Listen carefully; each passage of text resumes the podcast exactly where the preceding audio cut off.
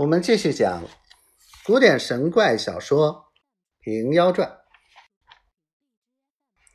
两个和尚道士未曾见将，先听了这段说话，分明像小学生初入学堂，还不知先生什么规矩，一肚子战战兢兢，毛骨俱悚，各自去潜心静坐，凝神养气。婆子到书府时，先叫他们两个看样。担子和尚到底聪明，看一遍便会了。瘸子时刻把手向空中描画，已是缘法已至，从来懒惰的到此也精勤起来。当他用心不过，毕竟也被他赶上。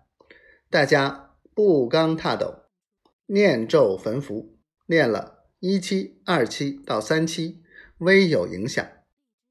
或闻剑佩之声，或露衣袍之色，看来此上非真将，乃将手下之人所遣来乐谈者也。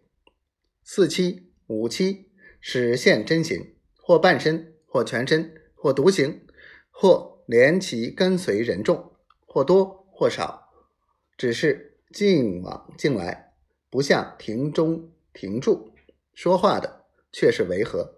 原来这将的英灵无处不在，只为常人精细，与他不相感通，所以俗眼不能看见。今日为符咒所设，游行时未免从法坛经过，又撞着至心至意的目光凝聚，岂有不见之理？其境往境来，还是作用未满，法力不到之故。到七七四十九日。众将站立庭中，拱手受令，四围簇拥，如有千军万马之势，全不觉庭中簇夹。婆子在前，和尚道士在后，肃容端立。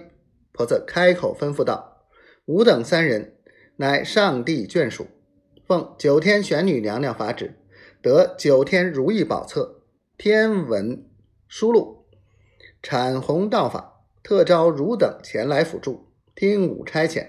攻城之日，奏闻上帝，记录超生。诸将鞠躬称诺而退。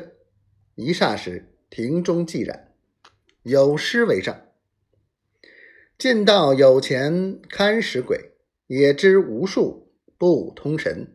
试看神将庭中列，只为天书咒语真。”